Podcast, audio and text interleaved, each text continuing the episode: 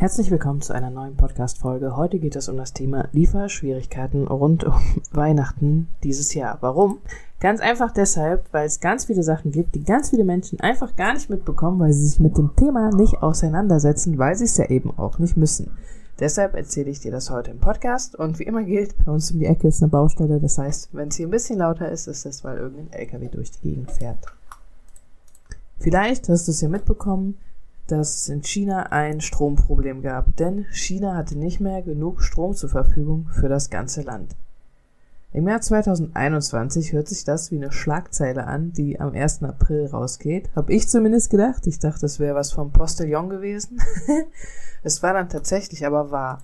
Das lag vor allen Dingen daran, dass China zu wenig erneuerbare Energien hat und zu viel immer noch aus Kohle kommt und China auch noch immer sehr viel Strom einkauft und Strompreise einfach unfassbar gestiegen sind und deshalb China halt nicht mehr so viel einkaufen wollte. Und das hieß, dass die einfach bei manchen ähm, Firmen den Strom abgestellt hatten, dann konnten die nicht mehr produzieren. Auch eine, mit der ich zusammengearbeitet arbeiten wollte, die meinten dann zu mir, ähm, nee, wir haben seit gestern keinen Strom mehr, wir können nichts mehr machen. Okay, dann gibt's halt weniger neue Produkte, was soll's.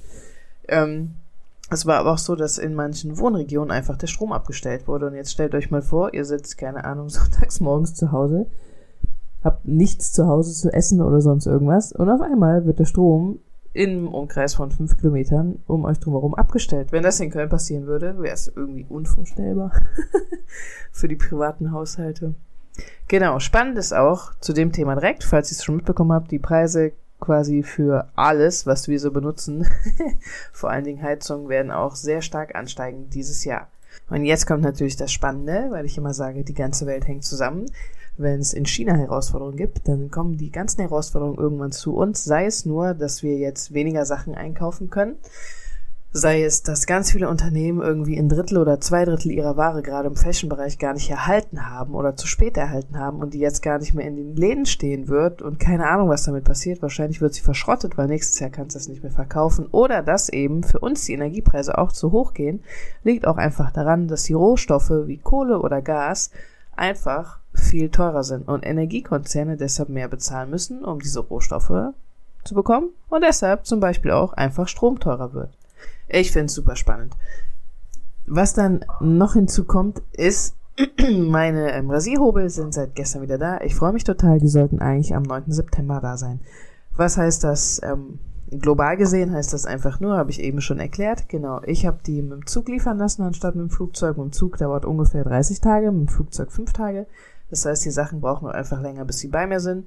Zug ist im Vergleich zum Flugzeug 200 Euro billiger, also ist nicht wirklich viel, wenn man ähm, sich mal überlegt, man würde zum Beispiel keine Ahnung, irgendwie 30 Kartons von irgendwas importieren, würde dafür 2000 Euro Versand zahlen, dann wären das halt mit dem Flugzeug 2300 Euro und mit Zug 2000 Euro. Also ist nicht so eine Riesenersparnis. Ich mache das einfach, weil Zug immer noch ein bisschen ressourcenschonender sein soll als Flugzeug. Ist, kann man nicht sagen, weil es bezieht, es gibt ganz viele Studien zu dem Thema. Genau. Also das ist so global gesehen der Effekt, den das hat. Der Nachteil für mich ist ganz einfach. Die Teile sollten Anfang September da sein. Jetzt haben wir Anfang November. Das heißt, mir fehlt einfach Geld für mein Business, für mein Geschäft. Mir fehlt zum Beispiel Geld, um neue Waren zu kaufen, um mir selber ein gutes Gehalt auszuzahlen oder, oder, oder. Ich bin selbstständig. Ich bin ganz alleine mit meiner GmbH. Bei mir ist es relativ gut eingeplant, dass auch mal ein, zwei Monate was schiefgehen kann. Was ist aber jetzt, wenn ihr euch vorstellt, ihr habt ein großes mittelständisches Unternehmen oder sogar ein Konzern, sagen wir mal, ihr habt 60 Mitarbeitende und dann kommt auf einmal die Ware zwei Monate später als geplant. Was macht man dann? Das ist einfach sehr viel.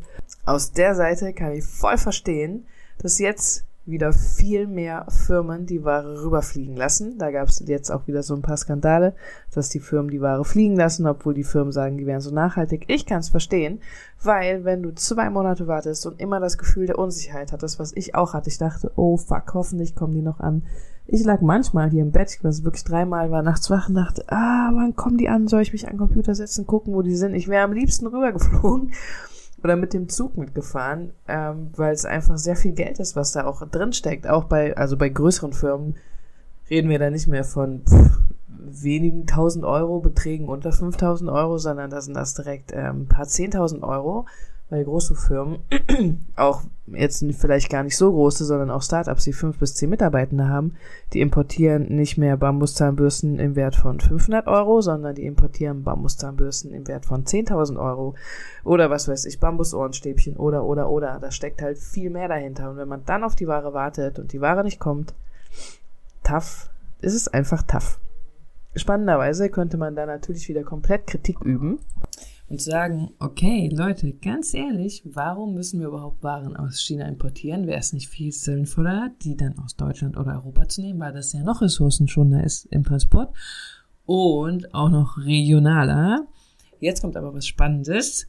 Ich sag's ganz direkt von weg, ich habe es noch nicht zu 100% sicher, aber ähm, ich habe mit jemandem gesprochen, der auch Edelstahlprodukte herstellt hier in Deutschland und er meinte, er selbst kauft die Edelstahl halt auch in Asien ein, weil es in Europa einfach unfassbar schwer ist, den so zu einem guten Preis zu bekommen, dass du nachher deine Produkte nicht, keine Ahnung, eine Edelstahldose für, eine Brotdose für 100 Euro verkaufen musst, die dann halt dann auch wieder keiner kauft oder sich keiner leisten kann oder, oder, oder. Das ist immer der Spagat, zwischen dem ich hänge. Also wenn, ich habe ja sogar in, ähm, in Slowenien und so geschaut, ob ich nicht da irgendwen finde, der Edelstahldosen herstellt. Das ist einfach in der Menge, in der ich einkaufe, nicht möglich. Würde ich jetzt 5000 Stück einkaufen, wäre das sicher möglich, aber ja, vielleicht in ein paar Jahren. ja. Oder wir könnten natürlich auch klar diskutieren, bei größeren Firmen, so wie Fashionfirmen, warum müssen die jetzt eine komplette, ähm, eine komplette Strecke rausbringen, die eigentlich nur jetzt im Winter angesagt ist und nächstes Jahr ist es gar nicht mehr im Trend und da muss was Neues rausgebracht werden. Super spannend. Ich habe gestern eine Doku gesehen und da ging es darum, okay, ich sag's direkt, es war auf ProSieben, da ging es darum, wo unsere Karnevalskostüme herkommen, weil hier ja einfach gestern Karneval war in Köln. Das ist so krass. Ich habe da natürlich schon mal dran gedacht, aber weil ich die nicht kaufe, ist das gar nicht so Thema für mich. Ein Großteil davon wird auch in Asien hergestellt. Und ja, gut. Selbstverständlich keine Werbung. Squid Game Kostüme sind natürlich dieses Jahr der Renner, werden alle gekauft. Die zieht wahrscheinlich nächstes Jahr keiner mehr an, weil die Serie dann einfach abgelöst wurde von einer anderen Serie. Und dann liegen, weiß ich nicht, wie viele. Gestern hat eine Frau am Tag 300 Kostüme genäht von Squid Game, wie viele von diesen Kostümen einfach im Müll landen, im Keller, auf dem Speicher und vielleicht dreimal im Leben angezogen werden. Also warum müssen wir uns sowas kaufen? Klar, wenn sich das ein Mensch kauft, völlig egal. Aber wenn sich das viele kaufen, hat das halt einen Impact. Das ist immer unfassbar spannend dabei. Und ich frage mich auch, wie viele von diesen Kostümen halt einfach viel zu spät angekommen sind und dann jetzt wenigstens noch im Februar für Karneval verkauft werden können. Aber die Halloween-Zeit ist natürlich vorbei. Halloween ist in Deutschland nicht so krass, aber in anderen Ländern viel krasser. Das ist, was ist mit den Kostümen, die nicht pünktlich für den Verkauf zu Halloween ankamen? Landen die alle im Müll? Gibt's die nächstes Jahr nochmal? Sind die nach dem Trend oder nicht? Super spannend. Diese ganze Thematik finde ich einfach unfassbar krass. Kommen wir nochmal zurück zu Weihnachten. Hier geht's jetzt um Weihnachtsdeko. Ich war früher auf einer Messe. Da waren zwei Hallen, zwei große Hallen in Frankfurt war das, die sich nur, die nur als Thema hatten Weihnachtsdeko. Da gab es unterschiedliche Bäume, Kugeln, Deko, die Farbe, die Farbe. Und ich habe nie darüber nachgedacht, wo kommt diese Deko eigentlich her? Hm? Ja, danke. Kann man einmal kurz im Internet recherchieren oder auch einfach mal den normalen Menschenverstand einschalten und dann fällt einem auf, auch ganz viel Weihnachtsdeko wird importiert habe ich früher wirklich nie drüber nachgedacht. Wir haben halt einmal Deko gekauft. Ich glaube, ich habe sie damals sogar bei Primark gekauft und die benutzen wir jedes Jahr wieder. Okay, seit zwei Jahren haben wir gar nicht dekoriert wegen den Kids.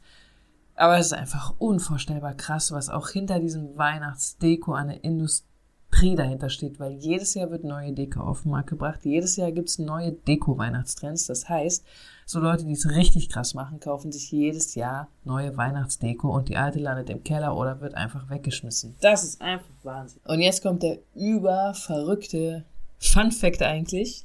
Laut einem Klimabericht, ich zitiere ZDF, war China in 2020 für fast ein Drittel der weltweiten CO2-Emissionen verantwortlich. Unfassbar, oder? Was die Chinesen da machen, ist doch scheiße. Das müssen die einnehmen. Die müssen damit aufhören. Solche Sprüche höre ich tatsächlich immer noch. Und es ist einfach unfassbar, dass Leute sowas immer noch denken, wenn man sich einfach mal klar macht, was alles dort auch produziert wird und was wir hier auch in Deutschland und in ganz vielen anderen Ländern auf der Welt einkaufen. Das Weihnachtsdeko, äh, Blumenvasen ist ganz, habe ich mal nachgeguckt. Oder halt eben auch Fast Fashion mega viel. Und dann beschweren wir uns, dass in dem Land zu viele äh, CO2-Emissionen sind. Wie können wir uns darüber beschweren? Das ist doch völliger Wahnsinn. Heute war der Podcast ganz kurz. Ich höre jetzt auch auf. Es gab viele Infos für euch. Schreibt mir doch gerne mal, was ihr euch noch als Podcast-Thema wünscht. Würde ich mich freuen. Ich wünsche euch frohe Weihnachten. Bis dann.